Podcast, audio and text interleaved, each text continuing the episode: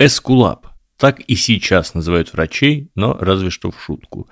Происходит от имени греческого бога медицины Асклепия.